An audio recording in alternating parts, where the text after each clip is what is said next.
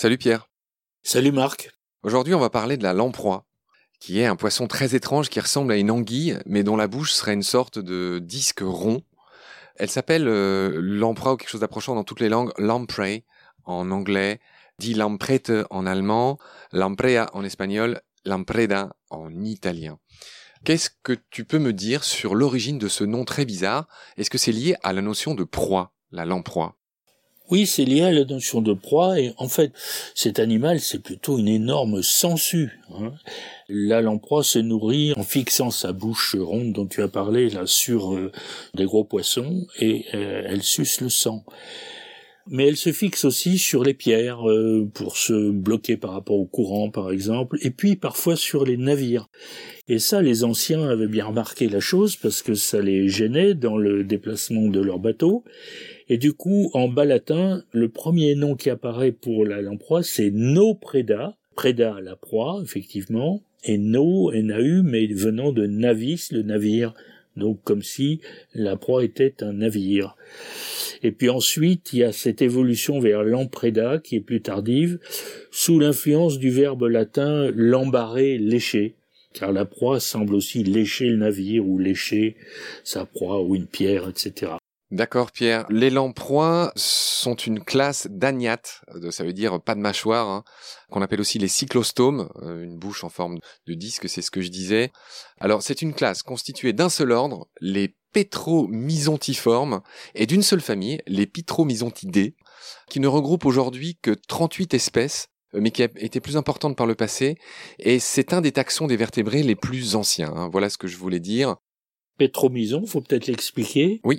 Euh, du grec petra, la pierre, et musain, lécher. La lécheuse de pierre. Extraordinaire. Encore un mot euh, joli. Les lamproies sont anadromes, migratrices. Que veut dire le mot anadrome, Pierre? Anadrome, c'est qui remonte ana vers le haut hein, pour se pour se reproduire. reproduire. La lamproie remonte des océans vers les rivières, un peu comme les saumons.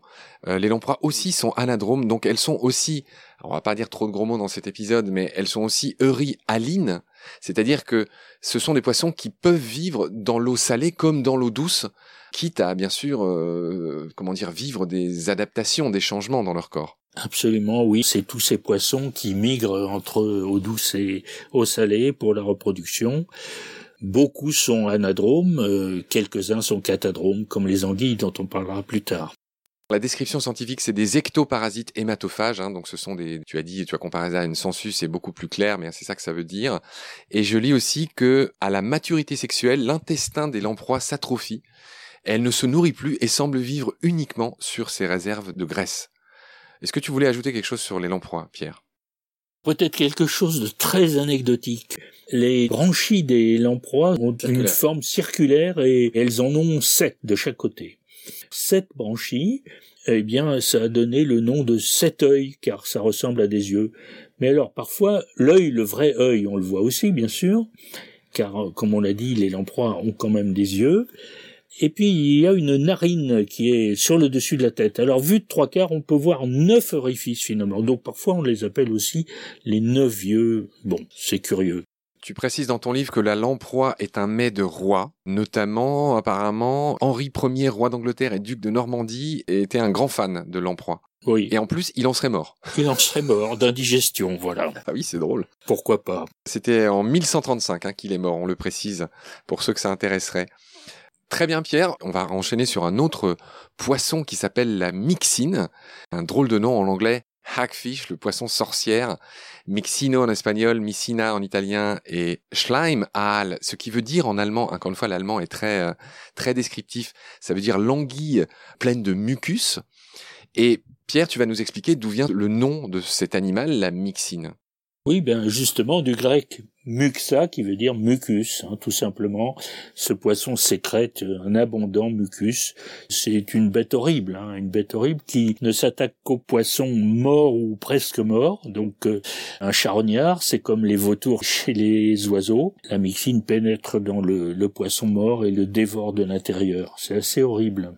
Alors ce qu'on avait déjà dit avec toi Pierre dans un autre épisode, c'est que les mixines sont sans doute les plus primitifs de tous les poissons. Il y a même des spécialistes qui pensent que ce ne sont pas des poissons.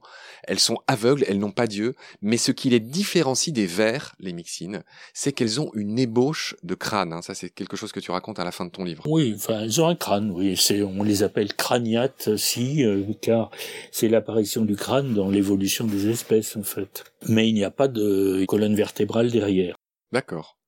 Pierre, c'est pas pour rien que ce poisson s'appelle le, le, nom de ce poisson vient de cette notion de mucus parce qu'en fait le mucus c'est pas juste bon beaucoup de poissons ont du mucus mais la myxine en l'occurrence quand elle est avalée ou mordue par un prédateur elle injecte des jets de mucus filamenteux et c'est sa méthode pour se faire recracher par son prédateur c'est de là que vient son nom. Hein. Elle possède des pores apparemment euh, qui lui permettent d'émettre ces, ces, espèces de mucus filamenteux qui sont une méthode comme une autre pour se défendre. Très bonne idée hein, de sa part. en effet. En effet, sur cet euh, hommage que tu viens de rendre à notre ami la Mixime Pierre, on va se quitter pour cette fois-ci. Je te retrouve très vite pour la suite. Salut. Salut Marc.